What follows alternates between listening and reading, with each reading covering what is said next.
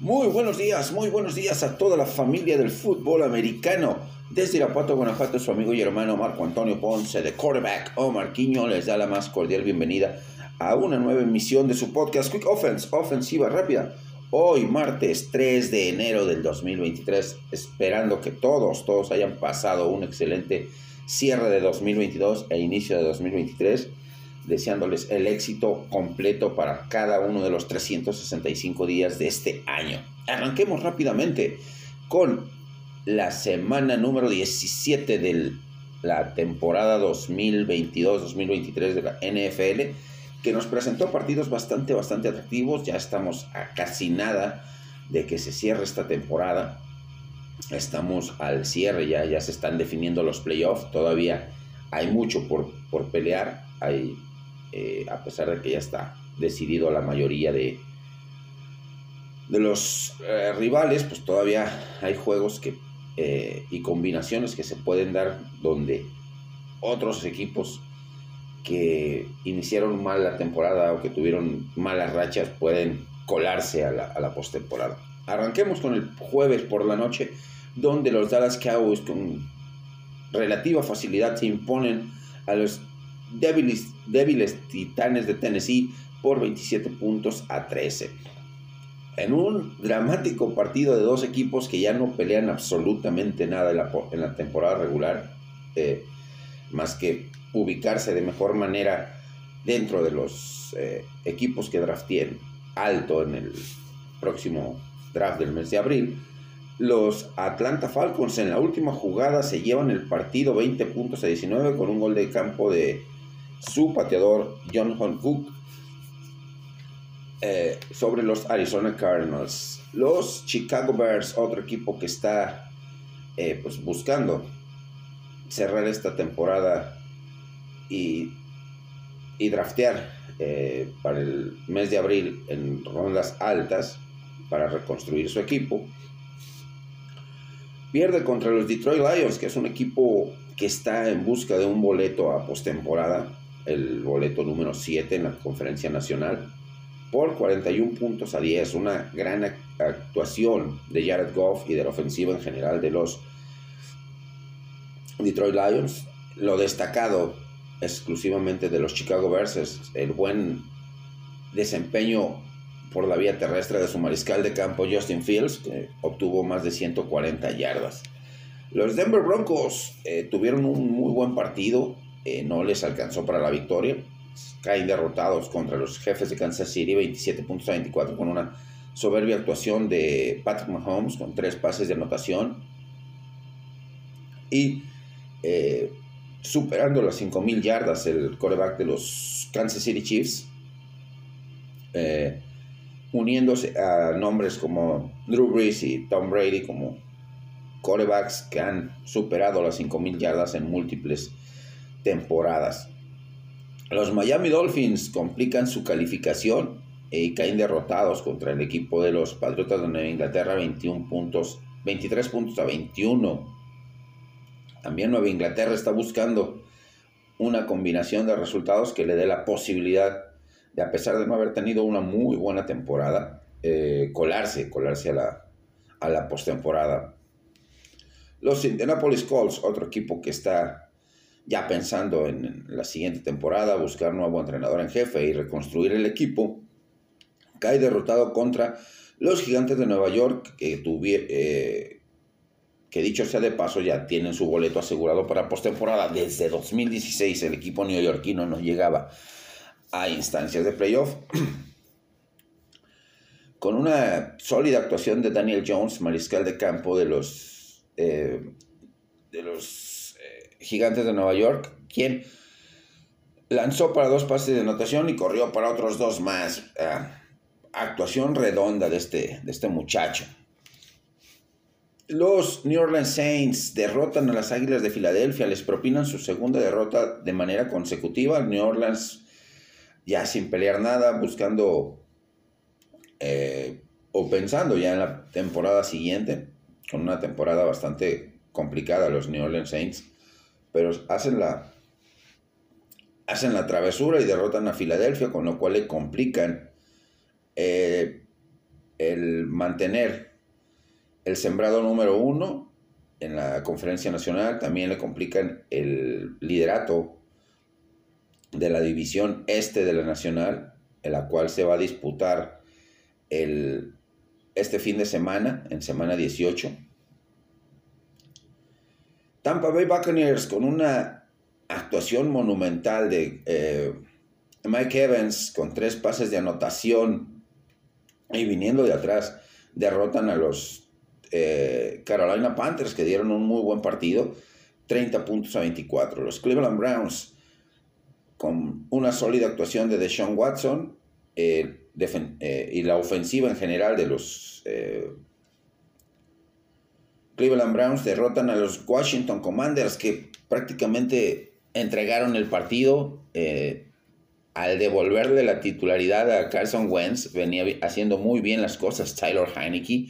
No entiendo la decisión de Ron Rivera, entrenador en jefe de los Commanders, de devolverle la titularidad a Carson Wentz, el cual fue abucheado en todo momento en el partido por su propia afición y la defensiva también tuvo un bajón significativo, les completaron jugadas eh, muy fáciles, muy de rutina, no, no había eh, buenos ángulos de bloqueo, no había nada en el equipo de Washington, estaban totalmente perdidos.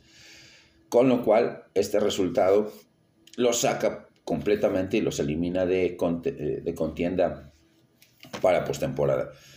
Los Jacksonville Jaguars derrotan con gran facilidad una gran actuación en el ataque terrestre de Travis Etienne y de los corredores en general de los Jacksonville Jaguars. La ofensiva aérea también muy sólida. Derrota a los Tejanos de Houston 31 puntos a 3. Los San Francisco 49ers contra las Vegas Raiders en un partido dramático, espectacular, que se fue a tiempo extra y que los Las Vegas Raiders jugaron con su segundo mariscal de campo, Jared Stidham, que no desentonó para nada, tuvo una muy buena actuación, eh, lanzando muy buenos pases, eh, generando muy buena ofensiva aérea, una buena conexión con Devante Adams. Josh Jacobs también fue eh, pieza importante, no les alcanzó San Francisco, pues Brock Purdy con su quinta victoria de manera eh, como titular siendo novato, quedándose muy corto, obviamente, del récord de las 12 victorias que obtuvo Ben Roethlisberger en 2004, pero eh, a destacar que viniendo como tercer coreback del depth chart del roster de los San Francisco 49ers, esté teniendo tan buenos resultados y esté eh, manteniendo al equipo en un nivel competitivo óptimo. Los Jets de Nueva York eh, caen derrotados y humillados por el equipo de los Seattle Seahawks que tuvieron una buena actuación de Kenneth Walker, que su ataque terrestre funcionó de maravilla, que el ataque aéreo comandado por Gino Smith volvió a funcionar como lo venía haciendo en la primera parte de la temporada. Y eh, esto elimina prácticamente a los Jets de contienda por postemporada. Los Minnesota Vikings caen derrotados 41 puntos a 17 contra los Green Bay Packers que están buscando colarse a la postemporada eh, y definir todo en la última semana. El equipo de Green Bay, Minnesota, pues dejando, como lo he venido mencionando dos, tres programas atrás, eh, más dudas que certezas. Kirk Cousins volviendo a ser el mismo, entregando cuatro o cinco balones en este partido. No se vio para nada Justin Jefferson, no se vio Dalvin Cook. La defensiva muy permisible. Eh, pues definitivamente tiene mucho que mejorar Kevin O'Connell y, eh, y su staff de cocheo. Corregir muchos, muchos errores para de cara a la postemporada. Los Ángeles Rams, el equipo campeón eh, vigente aún, pero ya eliminado en esta temporada, cae derrotado contra el equipo de los Chargers, el duelo de equipos angelinos en el SoFi Stadium, por 31 puntos a 10. Gran actuación de Dustin Eckler con dos touchdowns y dos más por, por vía aérea de Justin Herbert, su mariscal de campo. La defensiva también jugó muy bien. Eh, y los Rams, pues el campeón defensor peor en la, en la historia de la liga, eh, con más derrotas que victorias en la temporada siguiente a la, en la, a la, que consiguió el, el anillo de supertazón. Mucho que trabajar el equipo de Rams en su proceso de reconstrucción.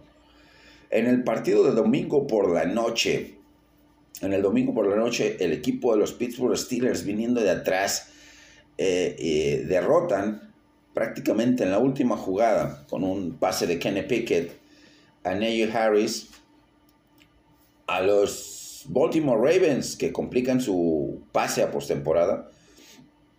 Y los Pittsburgh mm, Steelers mantienen la velita de esperanza de calificar de colarse a la postemporada, 16 eh, puntos a 3, a pesar de no tener una temporada de, con, con, regularidad del equipo de los Steelers, con bastantes altibajos, tomando en cuenta que iniciaron la temporada con Michelle Trubitsky, después le dan la titularidad a Kenny Pickett, que va creciendo poco a poco, cometiendo, teniendo buenas actuaciones, pero también teniendo actuaciones algo eh, de bajo nivel. Y pues al final de cuentas eh, saca la casta Kenny Pickett con ese pase eh, muy bien ejecutado, un, rolado hacia, hacia, la, hacia el lado izquierdo. Encuentra a Najee Harris en la zona de anotación con una buena marcación del defensivo y logra quedarse con eh, el pase para levantar el, la victoria. Por su parte, los Baltimore Ravens, pues con una crisis de resultados bastante interesantes desde que se desde que no está Lamar Jackson en los controles.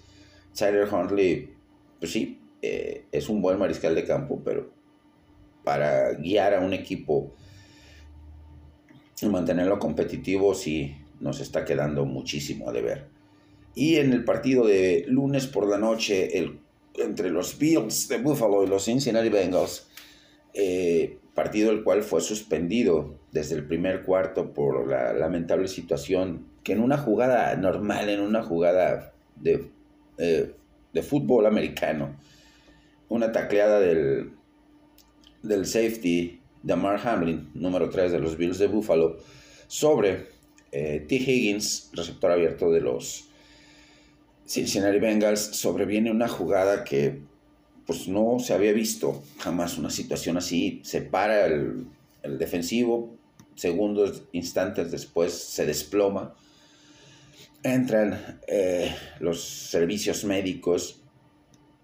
Eh, el dramatismo estuvo horrible, estuvo o sea, fue algo que nos heló la piel a todos, fuéramos aficionados de los Bills, no fuéramos aficionados de los Bills, fuéramos o leyera, le, fuéramos al equipo que le fuéramos, ver este tipo de escenas, definitivamente no, sufrió un, le tuvieron que dar el CPR, em, la... Ah, se me va la voz, mis hermanos. Ayer que me tocó estar compartiendo con muchos de ustedes el sentir eh, sobre esta jugada eh, fue algo dramático, algo me cortaba la voz y ahorita acordarme de la situación. Eh, le dieron el CPR, la resucitación cardiopulmonar en el, en el terreno de juego, nueve minutos arriba de nueve minutos. Se lo llevaron a un hospital en donde pues, los primeros reportes eran que eh, tenía pulso, pero no podía respirar por su propio, por su propio esfuerzo o tener una, una, respiración fluida. Y pues la NFL sabiamente decidió, después de más de 40 minutos, casi una hora, emitir el comunicado donde se pospone de manera indefinida este juego, eh, porque antes que todo está la salud del jugador, la salud del ser humano. Eh, eh, Damar Hamlin, un joven de 24 años eh, que, estaba en su segunda, que está en su segunda temporada, que posiblemente sea la última, no sabemos, no hay que entrar en terrenos de especulación, y que pues, tuvo que ser entubado, tuvo que ser eh, llevado a un coma inducido para evaluar, según los reportes médicos y las opiniones de especialistas, pues eh, es lo más lógico y darle un espacio de 8 a 12 horas para ver si no hubo un daño en corazón y pulmones más, más fuerte o de mayor gravedad que ponga en riesgo la vida de, de este joven, de este jugador de fútbol americano eh, híjole, seamos o le vayamos al equipo que le vayamos, creo que en este momento eh, debemos de unirnos todos, todos en oración eh, por la salud de este, este jugador, de este atleta, de este ser humano más que, más que otra cosa. Eh, cerramos, cerramos este down, mis amigos, mis hermanos. Hemos avanzado en nuestra ofensiva de la yarda número 7 de nuestro campo a nuestra yarda 42. Eh, vamos a dejar que corra el reloj de, los últimos segundos, estos últimos 5 segundos, para llegar a la pausa de los 2 minutos y regresar con un nuevo paquete de jugadas para seguir avanzando yardas y llegar a la zona prometida y darle vuelta al marcador. Pausa de los 2 minutos. Breve pausa en el, en el en la ofensiva y regresamos. Regresamos, mis amigos, regresamos en este en esta ofensiva estamos en nuestra yarda 42, dos minutos de juego, todavía tenemos que avanzar demasiado terreno de, de, juego para pensar en darle la vuelta al marcador, vamos perdiendo por cuatro puntos. Vamos con el cierre de temporada de la NFL, la semana número 18, donde todavía hay mucho, mucho en juego de cara a postemporada. Arrancamos el día sábado. El día sábado con dos encuentros. Recordemos que desde la temporada pasada que se instituyó eh, una semana más de temporada regular, la semana final, son duelos divisionales exclusivamente. Así que arrancamos con las jefes de Kansas City contra las Vegas Raiders. Eh, pues cierran temporada Las Vegas Raiders eh, veniendo de dar un excelente partido contra los San Francisco 49ers, llevando al equipo gambusino al límite y cayendo el equipo de Raiders lamentablemente por tres puntos de diferencia en esta instancia, pero dejando muy buen sabor de boca en este partido.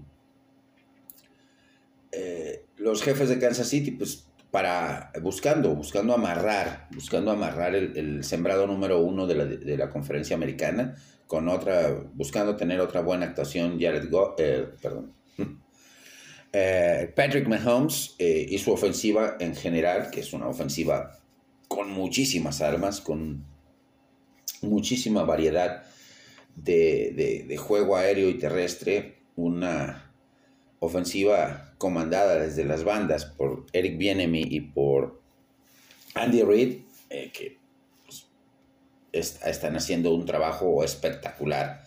Este partido considero yo que se lo lleva el equipo de los jefes de Kansas City eh, por una diferencia máxima de tres puntos. Por, eh, o definiendo, definiendo la, ¿Quién califica en la división sur de la americana, una de las divisiones más débiles? El equipo de los Tennessee Titans contra el equipo de los Jacksonville Jaguars. Jacksonville viene de ganar, de humillar al equipo de los Tejanos de Houston.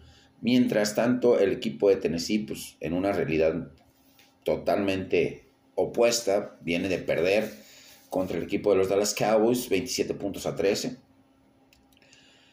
Eh, creo que sería muy arriesgado por parte de eh, Doug Peterson y su staff de cocheo sentar a los jugadores titulares en este partido, sabiendo lo que se están jugando.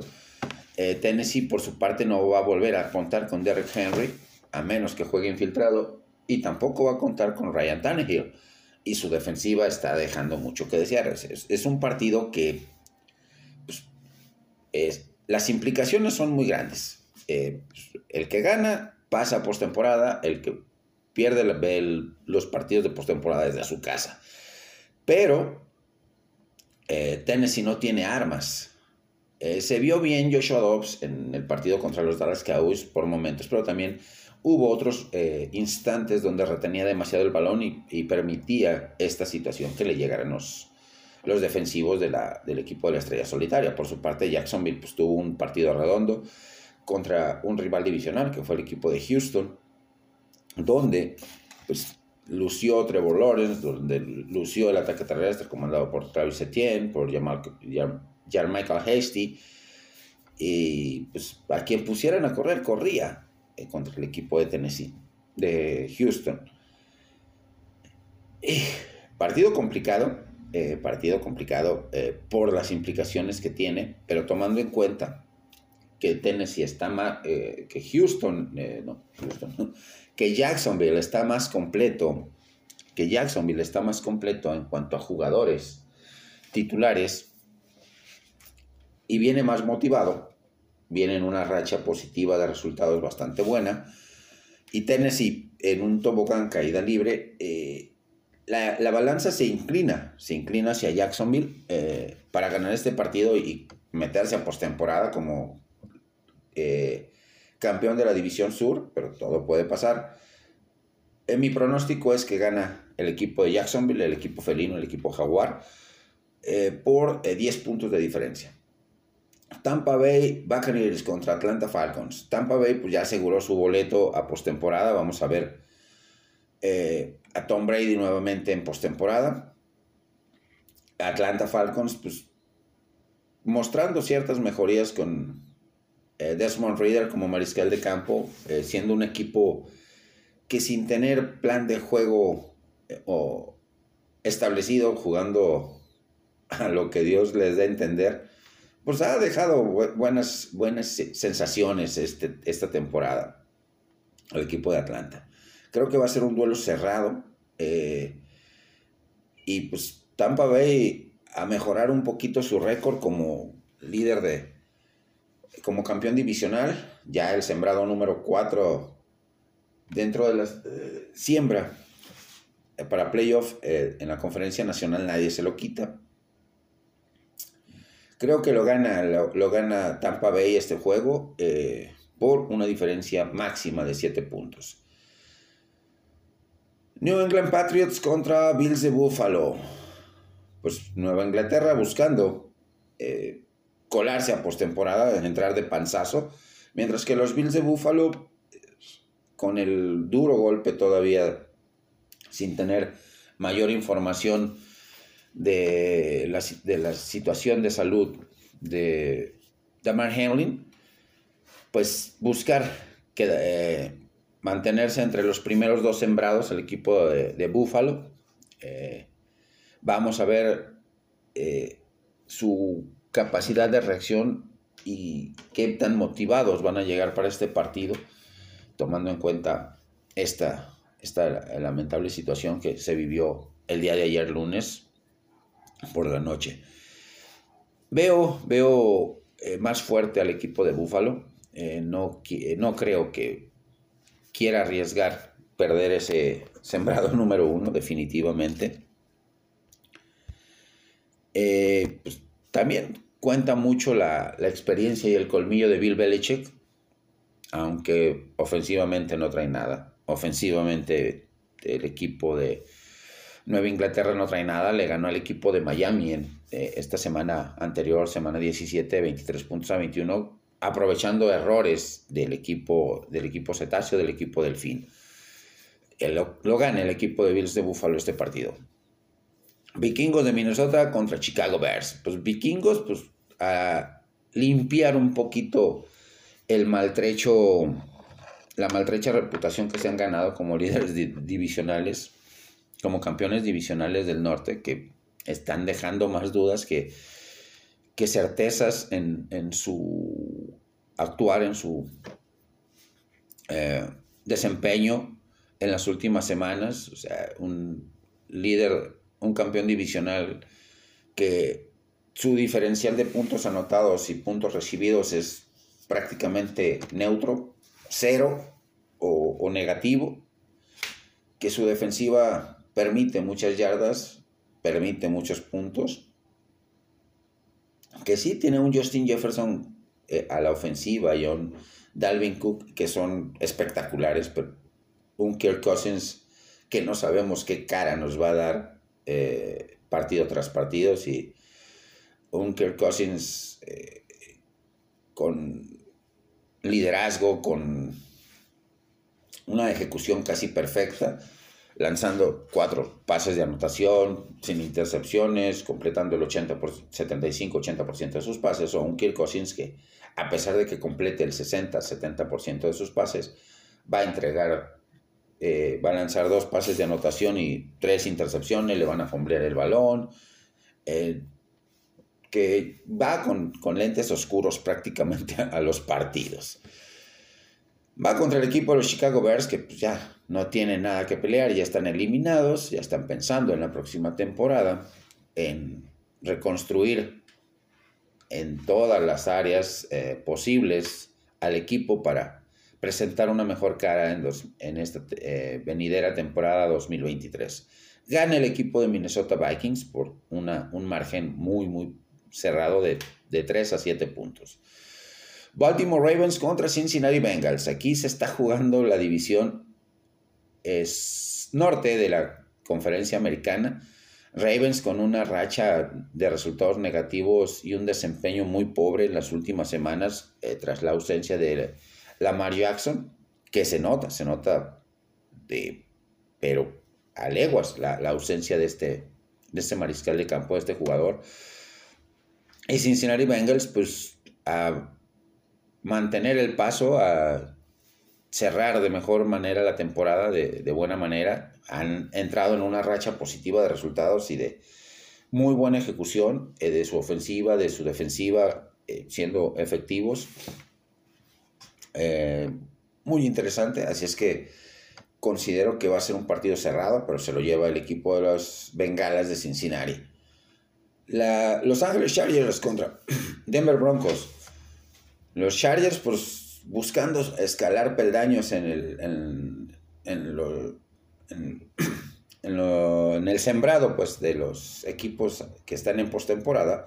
Y Denver, pues a, pesar de que se vieron bien con, la, uh, con Russell Wilson a la ofensiva, en el primer partido que no está Nathaniel Hackett como su entrenador en jefe porque fue despedido, pues no les alcanzó, no les alcanzó. También hubo, hubo ciertas mejorías de la defensiva de los Denver Broncos, que se esperara fuera la unidad fuerte de este equipo ah, en la temporada, pero tuvo un bajón significativo en su desempeño. Creo, creo que este partido lo gana el equipo de los, los Chargers de Los Ángeles eh, por 7 puntos de diferencia. Partido de domingo por la noche, el último partido de, la temporada regular, Detroit Lions contra Green Bay Packers, jugándose prácticamente la vida de estos dos equipos. Detroit ya le ganó el primer partido 19, puntos a 16 eh, a, los Green Bay Packers, pero Green Bay ha, mostrado una mejoría eh, en este cierre de temporada. Aaron Rodgers pues jugando como Aaron Rodgers eh, al cierre de la temporada, sacando su mejor versión en, los, en diciembre y enero, como tal. Y pues está nada, Green Bay de, de, de colarse a postemporada, pero también Detroit tiene sus armas, Detroit con Jared Goff al mando eh, y la gran dupla de ataque terrestre con Jamal Williams y de Andre Swift, los receptores abiertos Amon Rashane Brown y Jamison Williams también están teniendo tremenda temporada, si es que va a ser un duelo de pronóstico reservado. sinceramente me gustaría que, que, que pasara postemporada el equipo de Detroit, pero Green Bay va a ser en Lambeau el juego, así es que complicadísimo para, para el equipo de, de, de los Detroit Lions. El, el, estadio Lambeau siempre pesa con el clima gélido, la famosa tundra congelada. Así que creo, creo, que, lo, creo que se queda el equipo de, de Detroit Lions con el boleto a postemporada. Por una diferencia de máximo 7 puntos. Houston Texans contra Indianapolis Colts. Duelo de muertos, duelo. El Houston, pues, no quiere perder ese pick número uno global en el draft, el cual lo tiene más que cantado, más que asegurado, pero pues, darle una satisfacción a su, a su afición con una victoria en el último partido contra otro equipo que no tuvo ni pies ni cabeza esta temporada regular, como los Indianapolis Colts, que eh, los experimentos creo que y las indecisiones de Jim Ersay durante la temporada fueron evidentes. Eh, correr a Frank Wright, entrenador en jefe, que no venía haciendo las cosas tan mal, pero algo, algo hubo ahí de, fondo que no le gustó a Ersay. Eh, el no involucrar a Jonathan Taylor como se requería, tratar de eh, o hacer lanzar a tus mariscales de campo 45, 50, 55 pases por partido cuando no tienes una línea ofensiva sólida, obviamente, y teniendo eh, mariscales de campo de muy poca movilidad, Sam Ellinger, eh, eh, Matt Ryan y eh, Nick Foles, pues las capturas de mariscal de campo y las jugadas de pérdida de yardas estaban a la orden del día con los Colts. Eh, traer a un analista de ESPN, como era Jeff Saturday, a dirigir al equipo, nada más porque pues, fue leyenda, fue un jugador significativo para la franquicia, también fue una muy mala decisión por parte del señor Jim Irsay. Así que una temporada realmente para el olvido para los Colts. Los Jets de Nueva York contra los Delfines de Miami. Miami todavía tiene esperanza de calificar, a pesar de que, pues sí, eh, estas últimas semanas sin Tua Tagovailoa han sido bastante complicadas. Se, ha venido a pique el equipo. Eh, muchas, eh, muchos aficionados de los Delfines de Miami le tiran el, el pues, la piedra de que esta posible eliminación de postemporada, si no se da la combinación de resultados y si no ganan este partido contra Jets, que vienen de perder, y de tener también un bajón significativo en la parte final de la temporada, eh, que pintaba muy bien y pintaba para playoff, para el equipo de los aeroplanos supersónicos, pues, ¿qué les puedo decir? Eh, le, le atribuyen mucho de este fracaso en temporada regular eh, o posible fracaso de los Miami Dolphins a Chris Greyer, su gerente general, a Stephen Rose, el dueño. Creo que aquí cabe mencionar una situación muy, muy, muy puntual. Pues podrán haber tomado malas decisiones estos señores y sí, inciden en lo que aconteció. Pero también influye mucho que tienes a un entrenador en jefe nuevo, novato, que por momentos hizo lucir bien al equipo, que por momentos fue, eh, eh, pues era un, viene de ser una mente brillante como eh, coordinador ofensivo, pero que no es lo mismo tomar las riendas globales de un equipo a ser específicamente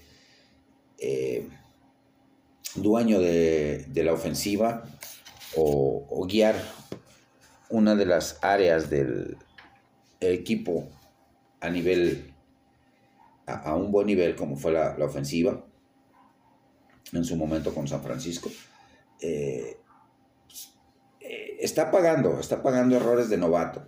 Las lesiones también han sido factor importante, la baja de juego de algunos jugadores, etcétera. O sea, todo, todo, todo todas las variantes, todas las variables son aplicables en esta ecuación en caso de que los Delfines de Miami no lleguen a postemporada.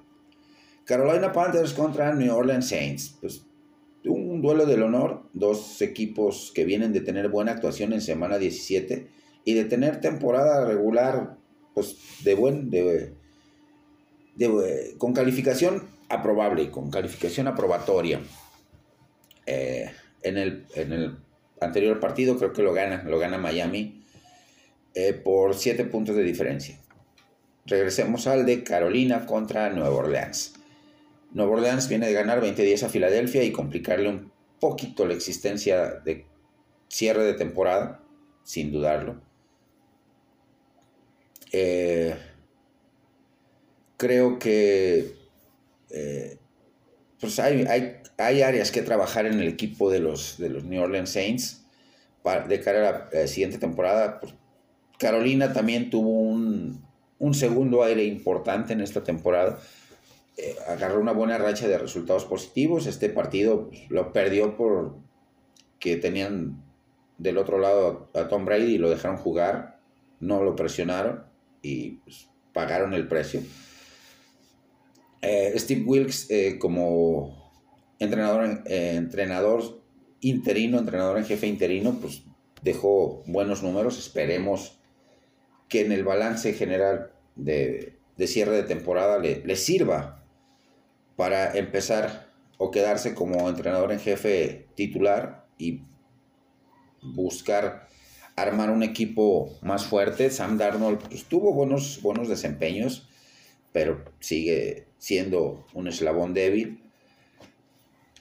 Así que este partido lo veo ganable, ganable para el equipo de eh, Nueva Orleans por 7 puntos de diferencia. Los Gigantes de Nueva York contra las Águilas de Filadelfia. Duelo en la división este, los dos equipos ya calificados. Gigantes que no lo hacía desde 2016 y Filadelfia pues agarró una rachita de dos partidos eh, de resultados negativos sin eh, Jalen Hurts como su mariscal de campo titular con Gardner Minshew que a pesar de tener buenos, eh, buenos desempeños pues, comete errores básicos, errores que le cuestan eh, los partidos en, muchos en, momentos del, juego o que inciden en el marcador. Creo que va a jugar para este partido el eh, Jalen Hurst como mariscal de campo para las Eagles porque de no jugar pues, tiene, grandes, tiene una gran ventaja el equipo de, de los gigantes que está jugando muy bien, que Daniel Jones tuvo un partido de semana 17 espectacular realmente,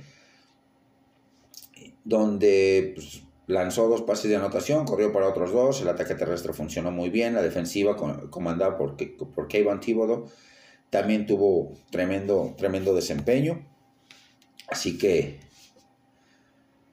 se juega todo Filadelfia, el, el campeonato de la división este, que está a tiro de piedra también para el equipo de la Estrella Solitaria, que combinado con una victoria de los Dallas Cowboys contra los Washington Commanders, que ya están eliminados, y la derrota, si se llegase a dar, de los eh, Águilas de Filadelfia contra los Gigantes de Nueva York, pues automáticamente le da el campeonato de la división este de la nacional a los, al equipo de la Estrella Solitaria. Pero hay que esperar, hay que esperar que se jueguen los partidos.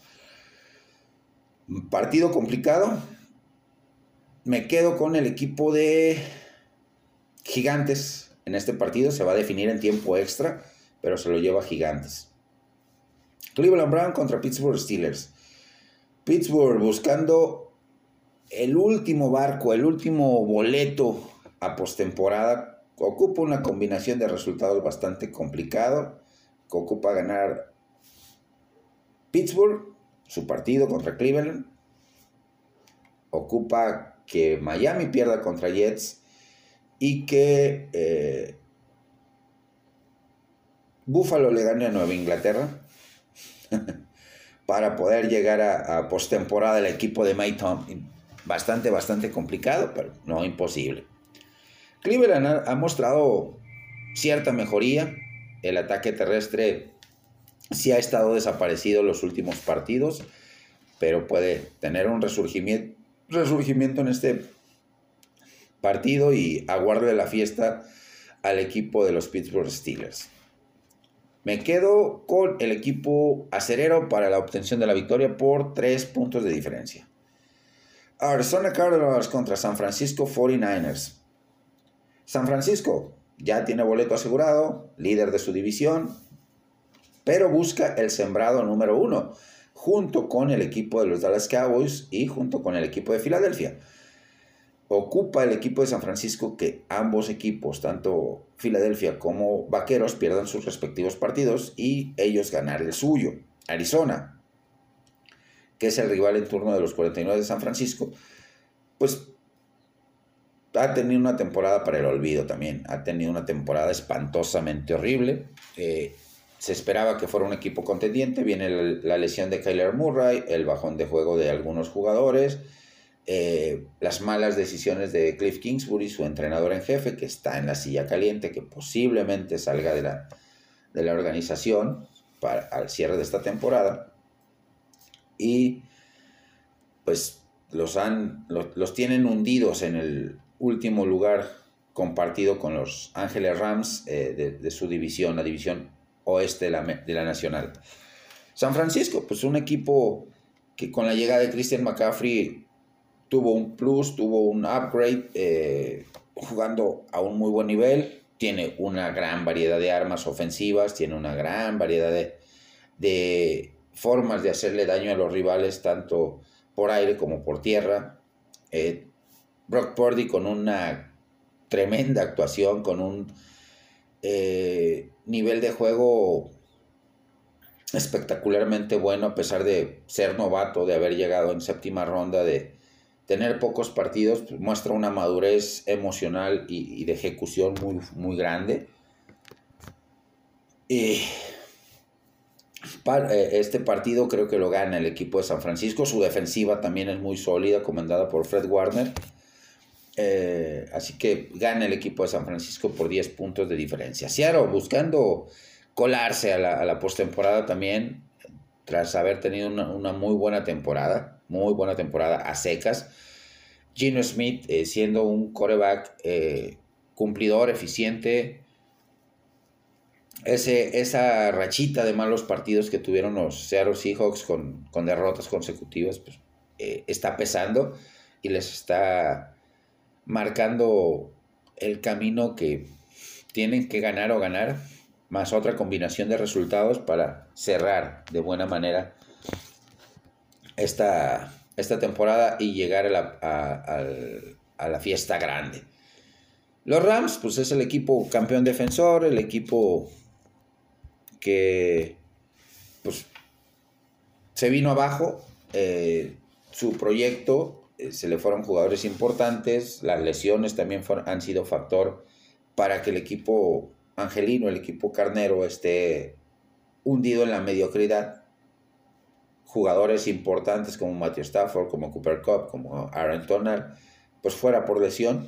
Así que eh, todo, todo se le complicó al equipo de los Rams, que son el campeón defensor de Supertazón, eh, el peor en la historia. ¿Por qué? Porque tienen más, más derrotas que victorias en la temporada siguiente a la que obtuvieron el, anillo. Por último, los Dallas Cowboys contra Washington Commanders. Pues Dallas, eh, esperemos que el equipo de la estrella solitaria salga inspirado, que Dak Prescott recupere la memoria y no entregue, no entregue balones. Y obtengan una, una victoria fácil, la cual se combine con resultados de derrota, que lo veo muy complicado, tanto para San Francisco, por el rival que tienen, que son los Arizona Cardinals, como eh, Filadelfia, que juega contra un equipo que ya está calificado, que son los gigantes de Nueva York, eh, pero si juega Hurst, Jalen Hurst, mariscal de campo en Filadelfia, pues tienen más chances de ganar el partido que con Garner Minshew. Eh, pues está buscando el equipo de la estrella solitaria con esta combinación de resultados ser el sembrado número uno y el campeonato de su división, la división este de la Nacional, para evitar a toda costa enfrentarse a Tampa Bay en postemporada. Vamos a ver, vamos a ver, todo puede suceder, todo puede pasar. Eh, creo que va a ser una semana de, juegos muy intensos, de, donde pues, el equipo que cometa menos errores de los que están buscando boleto postemporada va a ser el, la clave, una de las tantas claves, pero la clave más importante el equipo que esté más concentrado, el equipo que cometa menos errores en su ejecutoria ofensiva y defensiva, que no fallen tacleos, que no cometan castigos, pues va a ser el equipo que obtenga la victoria. Van a ser duelos bastante, bastante intensos, bastante atractivos, bastante interesantes. Así que vamos a disfrutar de esta semana número 18, mis amigos, mis hermanos, como debe de ser, a tope, esperando que nuestros equipos o, el equipo al que apoyamos juegue al máximo nivel y logre el objetivo final. Hemos avanzado de nuestra yarda 42 con este paquete de jugadas hasta la yarda 30 del rival. Tenemos que quemar nuestro segundo tiempo fuera. Eh, estamos acercándonos al, al objetivo, a la meta, que es llegar a la a la zona de anotación y darle la vuelta al marcador, pero vámonos paso a paso. Quemamos tiempo fuera y reorganizamos ofensiva para seguir avanzando yardas y conseguir la anotación que nos dé el triunfo. Pausa y volvemos.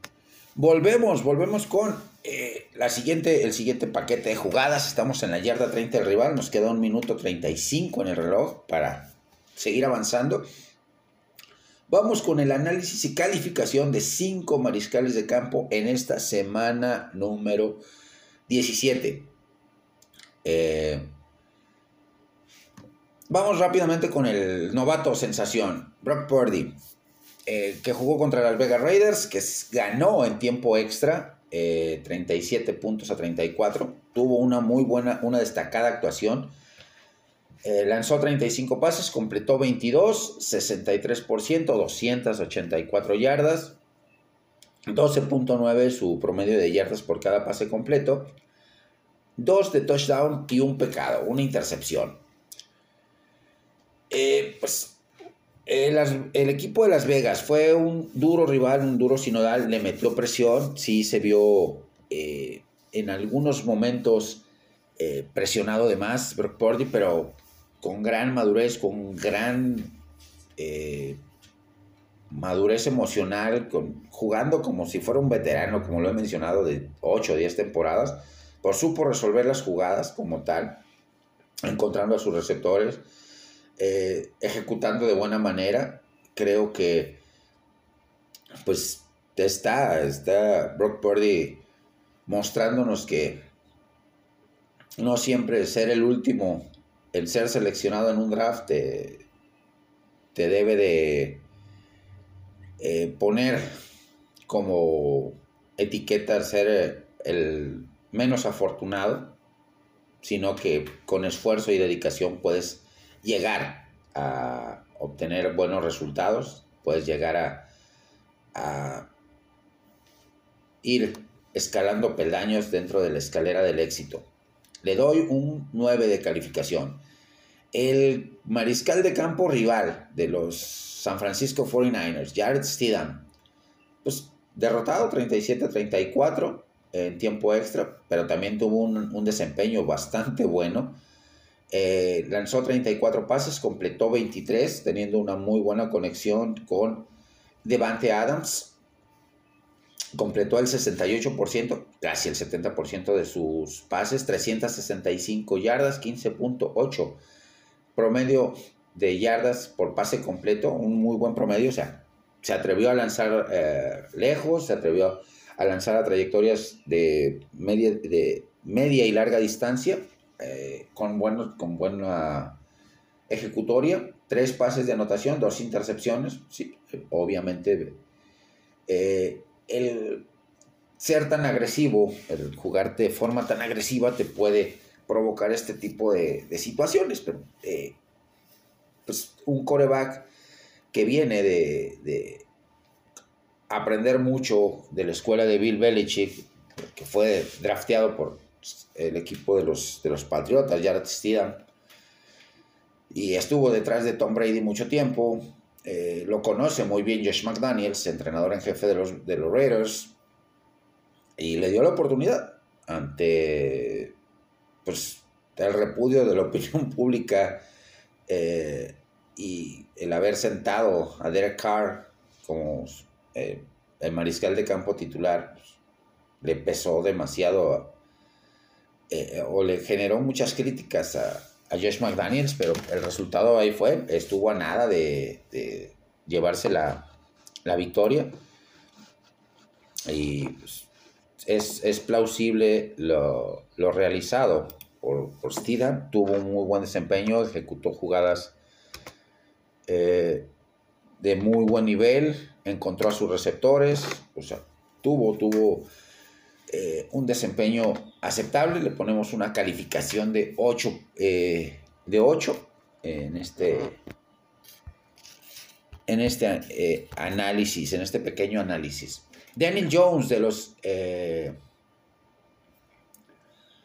de los Gigantes de Nueva York contra los Indianapolis Colts. O sea, un sinodal que prácticamente te hizo, lo, hizo lucir eh, en la victoria 38 puntos a 10, pero es de, es de, de resaltar que tuvo un 79% de pases completos, 19 de 24, 177 yardas, números no tan espectaculares, 9.3 en cuanto a promedio de yardas por pase completo, que quiere decir que eh, fue pases cortos, pases intermedios, donde la mayor generación de yardas eh, vinieron por habilidad de los receptores abiertos.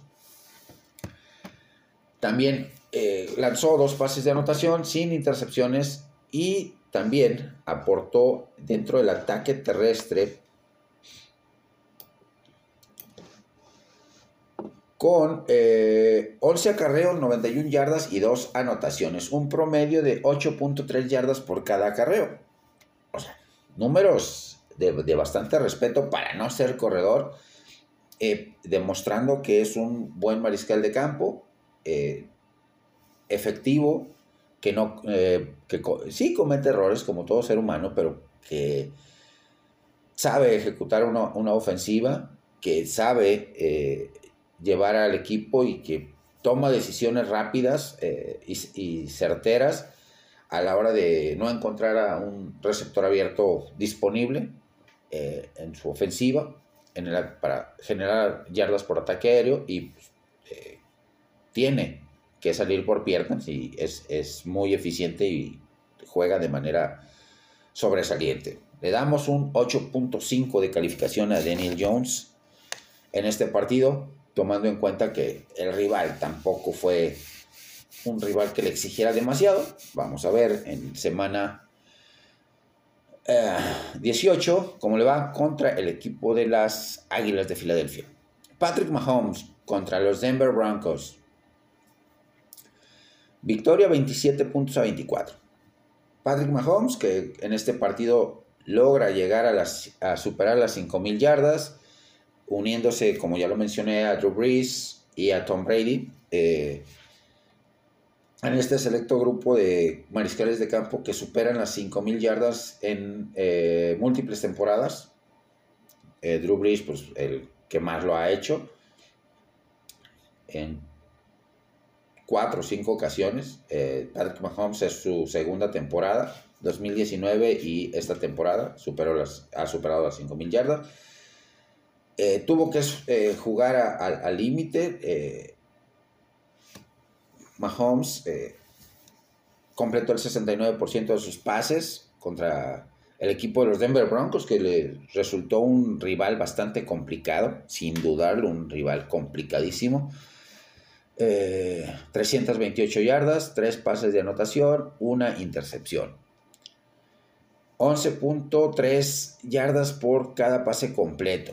Pues, eh, trayectorias de medias a largas distancias, pero eh, siempre encontrando y siendo efectivo para localizar a sus receptores abiertos. a la gran cantidad de receptores abiertos que tiene y, de armas eh, aéreas que tiene Patrick Mahomes.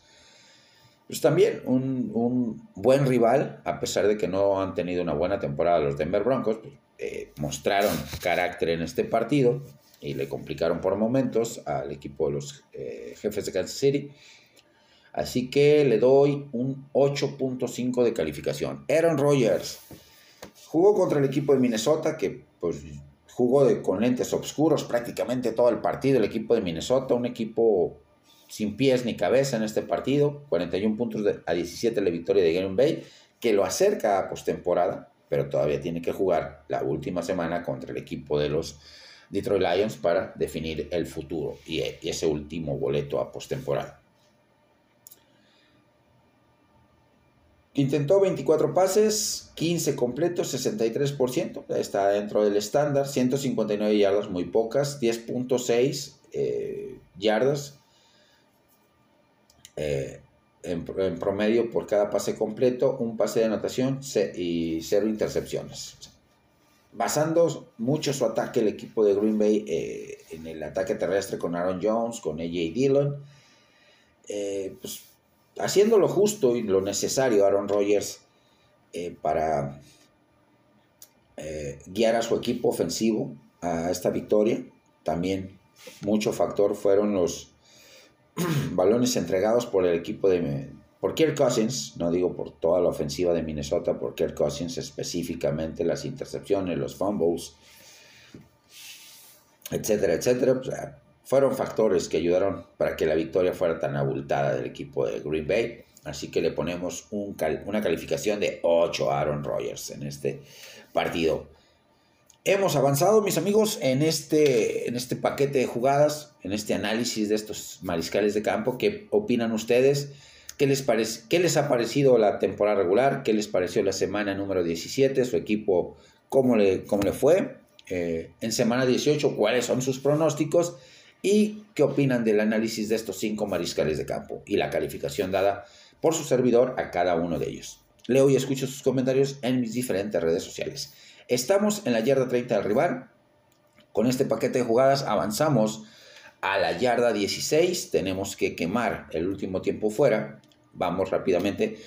¿Por qué? Porque eh, nos quedan 47 segundos en el reloj. Eh, tenemos que reorganizar nuestra ofensiva rápidamente para eh, regresar y buscar la jugada que nos dé la anotación ganadora. Así que hacemos una breve pausa y volvemos. Regresamos, regresamos con la parte final de esta ofensiva. Vamos rápidamente con, eh, estamos en la yarda 15 eh, del rival. Vamos con los resultados de los tazones colegiales y eh, que se jugaron o se han jugado hasta este momento, ya prácticamente se cerró la tazoniza, nos queda nada más el campeonato nacional el día 9 de enero, así que pues se viene, se viene intenso. Eh, Coastal Carolina y Chanticleers caen derrotados 29 puntos a 53 contra los Piratas de East Carolina en el Ticketmaster Birmingham Bowl eh, el pasado 27 de diciembre.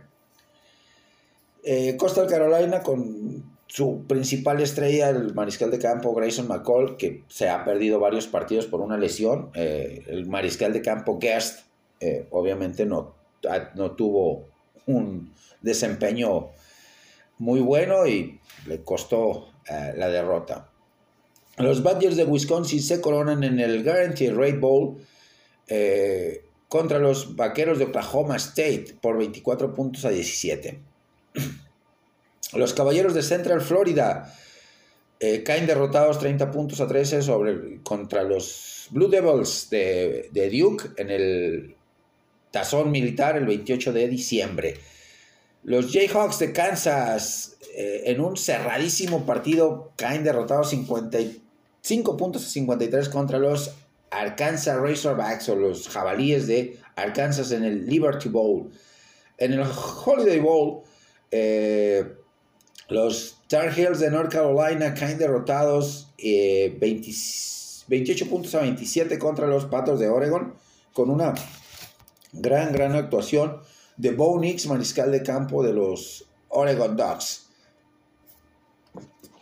Eh, también en el Texas Bowl, los eh, Red Raiders de Texas Tech obtienen una victoria cómoda, contundente de 42 puntos a 25 sobre los rebeldes de Ole Miss. en el Pin Street Bowl, eh, duelo cerrado, eh, donde los Golden Gophers de Minnesota obtienen la victoria eh, y de 28 puntos a 20 sobre los naranjas, los hombres naranja de Syracuse. Los Sooners de Oklahoma caen derrotados 35 puntos a 32 en un duelo espectacular, en un duelo dramático contra los Seminoles de Florida State en el Shiset Bowl. En el Valero Alamo Bowl, los eh, Washington Huskies logran la victoria sobre los Cuernos Largos de Texas en un partido intenso, en un partido cerrado, 27 puntos a 20 la manada de Globos de North Carolina State en el Mayo Bowl caen derrotados contra los Terrapines de Maryland por 16 puntos a 12. En un duelo cerradísimo, dramático, espectacular, los, eh, las Panteras de Pittsburgh derrotan al equipo de los Ocernos de California en Los Ángeles en el Tazón del Sol, 37 puntos a 35. Los irlandeses peleadores de Notre Dame logran una importante victoria, 45 puntos a 38, bastante cerrado el juego, sobre los eh, gallos de pelea de South Carolina en el tazón del lagarto. Los Ohio, los Wildcats de la Universidad de Ohio, en tiempo extra caen, obtienen la victoria, perdón, obtienen la victoria, 30 puntos a 27 sobre los Vaqueros de Wyoming en el Arizona Bowl. En el tazón de la naranja, los Clemson Tigers caen derrotados 31 puntos a 14 contra el equipo de los voluntarios de Tennessee. Un gran, gran partido de los voluntarios de Tennessee, sin tener a Hendon Hooker, su mariscal de campo titular, porque sabemos eh, lo que le pasó en, durante la temporada regular, esa terrible lesión. Pero el coreback suplente de, de Tennessee sacó la casta y obtuvo la victoria. Los Ojos del Halcón de Iowa le derrotan a los Wildcats de Kentucky por 21 puntos a 0, los blanquean en el um, Music City Bowl, en el tazón de la ciudad de la música. El Alabama Crimson Tide derrota eh, de manera contundente y categórica a los Wildcats de Kansas State 49 puntos a 25 en el All State Sugar Bowl. En las semifinales colegiales, eh, para definir quiénes eran los equipos que llegaban a la, al juego de campeonato, los Michigan Wolverines, que eran los favoritos, se enfrentaron a las ranas cornudas de la Cristiana de Texas en el Fiesta Bowl, en el BRBO Fiesta Bowl, donde en un partido donde las ranas cornudas tuvieron un muy buen desempeño, aprovecharon muy bien los errores cometidos por la ofensiva de Michigan, de los Wolverines, pues obtienen la victoria 51 puntos a 45, llegando como un equipo underdog a disputar el, campeonato nacional. ¿Por qué? Porque no fueron eh, o no estuvieron rankeados dentro de las 25 mejores universidades durante buena parte de la temporada y hasta el final fue donde eh, empezaron a aparecer en el ranqueo las, las ranas cornudas y pues, con un Max Dugan eh, jugando a un muy buen nivel, le dan la vuelta a esta situación y obtienen el pase a la Max Dugan, que por cierto eh, fue uno de los finalistas al trofeo Heisman, el cual lo ganó Caleb Williams de la Universidad de los Troyanos del sur de California.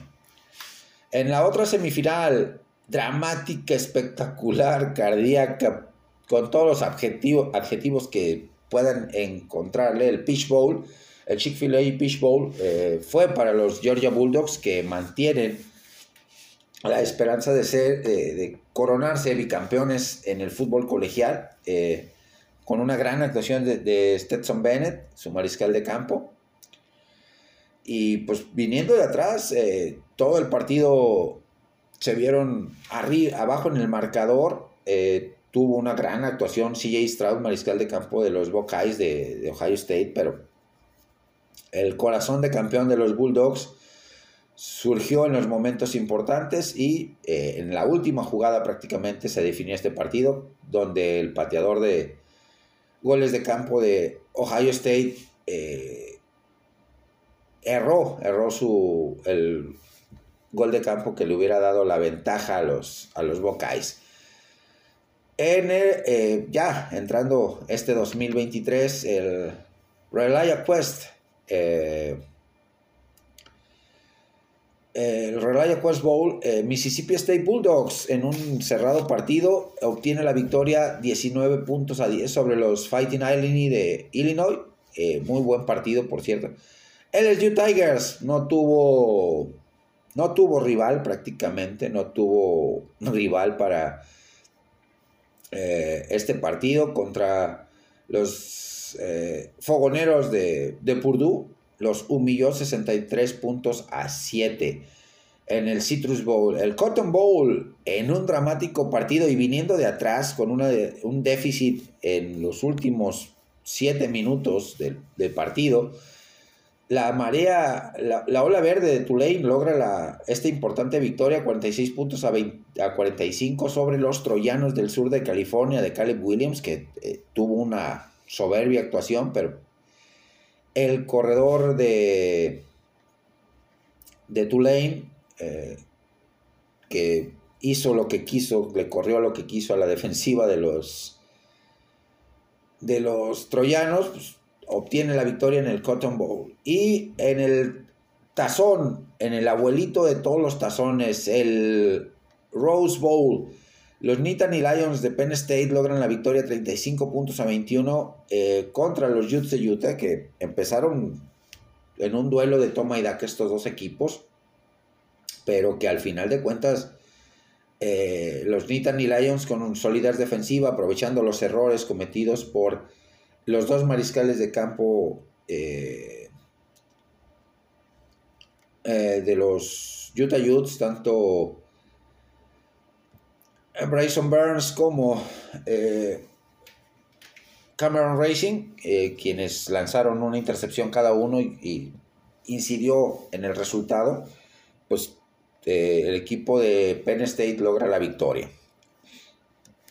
Y como les digo, ya tenemos campeón eh, eh, juego por el campeonato nacional el próximo lunes 9 de, enero entre los Georgia Bulldogs que buscan el bicampeonato contra las ranas cornudas de TCU.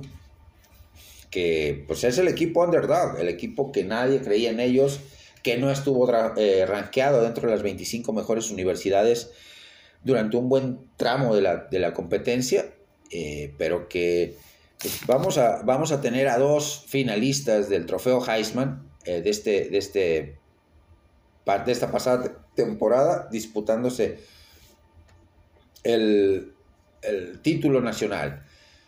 Por, eh, por, parte de los Georgia Bulldogs, Stetson Bennett, que está en su última temporada eh, como colegial, prácticamente lo vamos a ver en un equipo del NFL la próxima temporada, igual a Max Dugan, dos corebacks de muy buenas cualidades.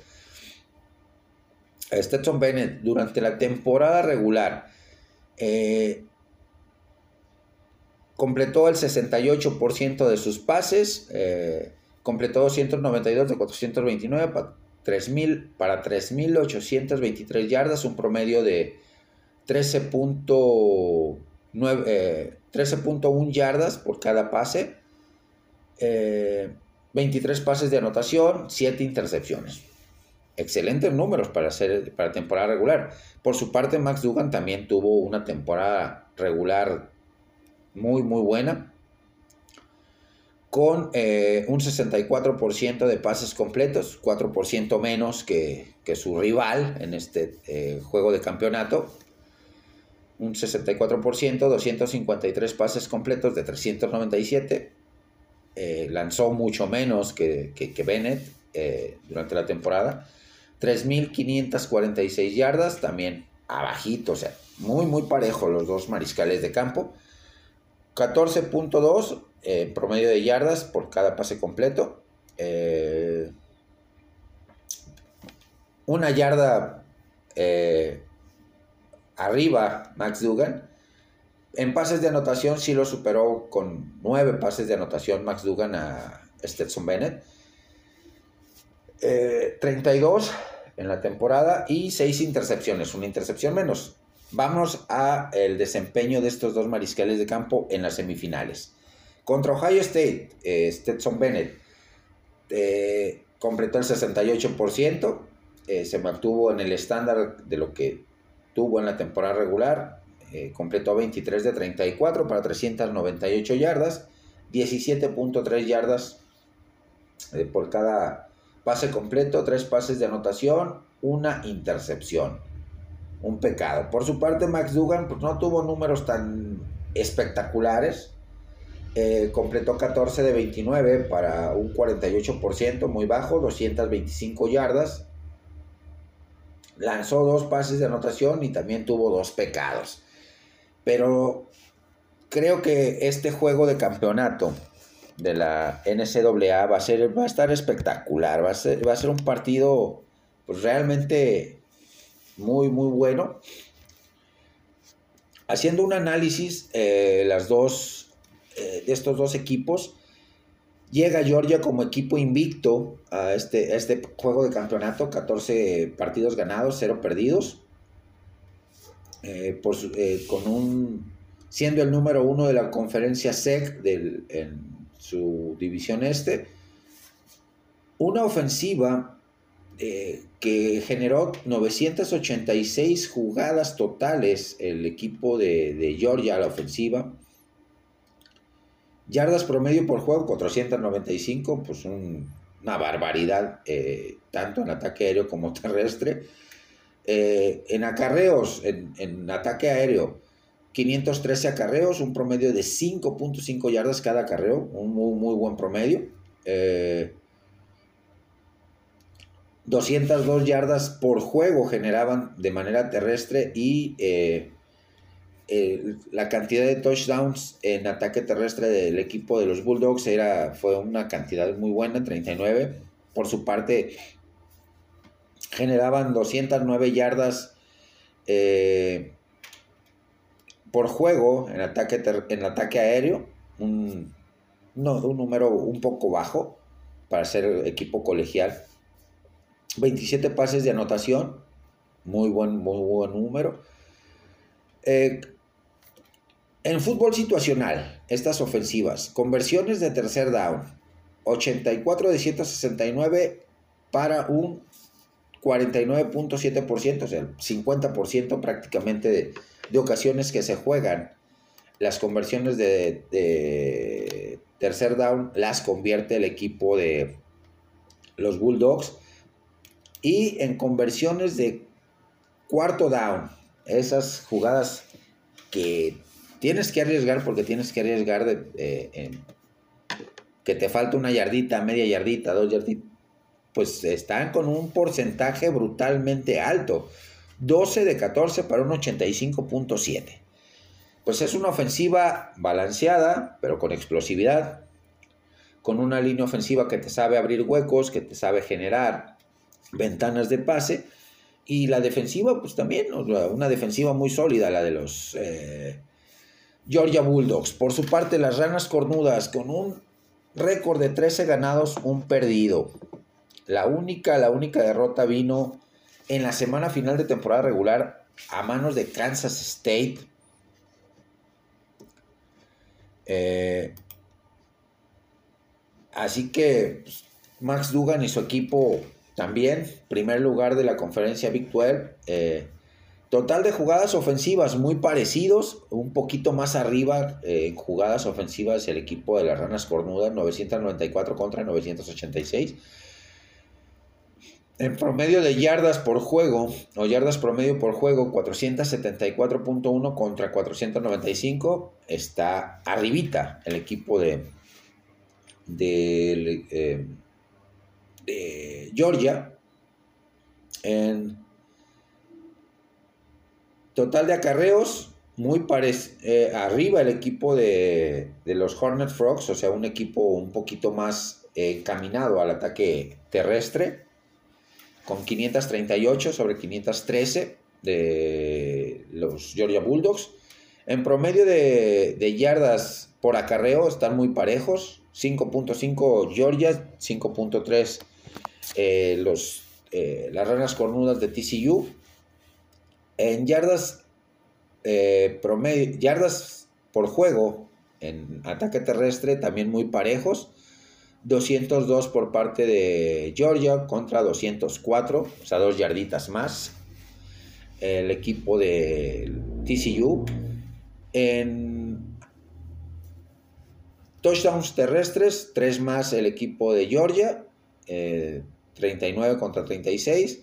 En yardas aéreas por juego, 269.6 el equipo de las ranas cornudas contra 209 por parte de eh, los Georgia Bulldogs, que ya lo mencioné, eh, sí es un, factor a tomar en cuenta. Un promedio bajo por parte de el equipo de los Bulldogs. En, touchdowns eh, por aire, pases de touchdowns 33 contra 27. Aquí lleva ligera ventaja el equipo de los, de los Hornet Frogs. En conversiones de eh, tercer down, también es muy efectivo el equipo de, de las ranas cornudas, 78 de 190 para un 41.5. Aquí sí, el porcentaje es, más elevado por parte de el equipo de, de eh, Georgia, 49.7, un, un 8.2% de mayor efectividad y en conversiones de cuarto down, pues de ahí se lo lleva de calle el equipo de Georgia, 12 eh, de 14 para un 85.7, mientras que las ranas cornudas están con un eh, con 15 de 25 para un 56%. Dos ofensivas muy balanceadas con ciertos apartados donde supera TCU a Georgia y viceversa, en otros apartados supera Georgia a TCU. Pero va a ser un muy buen partido, dos, sólidas defensivas, dos defensivas eh, con jugadores de muy buena calidad, así es que va a ser un partido de pronóstico reservado. Yo me voy con el equipo de Georgia para la obtención del campeonato nacional por segunda o en dos temporadas consecutivas.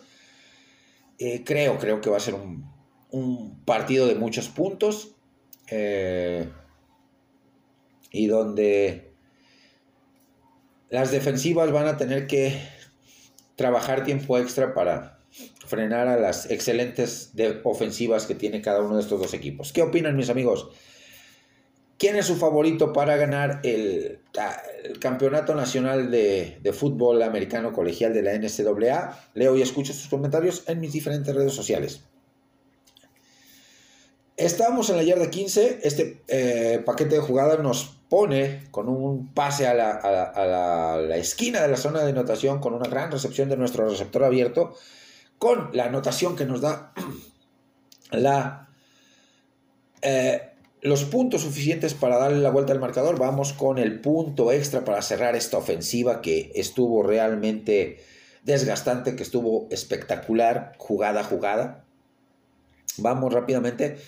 Y tiene que ver eh, con la noticia de que pues, todos sabemos que no va a haber juego de fútbol americano de la NFL en temporada regular aquí en México en, 2000, en este 2023, algo lamentable por la remodelación que va a sufrir el Estadio Azteca para ser sede mundialista en 2026. Pero eh, han salido informaciones, han salido eh, notas de eh, diferentes medios de comunicación donde primero se mencionaba, perdón, vamos a recapitular, que no iba a haber juego por la remodelación y que no iba a haber eh, eventos masivos, ni conciertos, ni eh, juegos de la selección mexicana, ni, o sea, nada, nada, ni mítines políticos en el eh, Estadio Azteca por la remodelación, pero estas informaciones, pues contradicen todo lo o dicen todo lo contrario, contradicen las primeras versiones. ¿Por qué? Porque resulta que va a haber un, evento importante y que es el partido de kickoff de la LFA en, su temporada 2023, la Liga Profesional de Fútbol Americano de, de aquí de México. Eh, y pues esto nos pone de... nos... pues da, da, coraje, da coraje más que nada eh, que si dijeron, si se dijo en un primer momento que no iba a haber eh, eventos masivos en el Estadio Azteca por la remodelación, porque se prefiere darle prioridad a la LFA, la Liga de Fútbol Profesional de México, en su kickoff, en su partido inaugural, que a un partido de calidad mundial como lo es eh, la NFL en temporada regular, un domingo por la noche o lunes por la noche. Creo que es algo totalmente ilógico, totalmente irracional, totalmente fuera de contexto.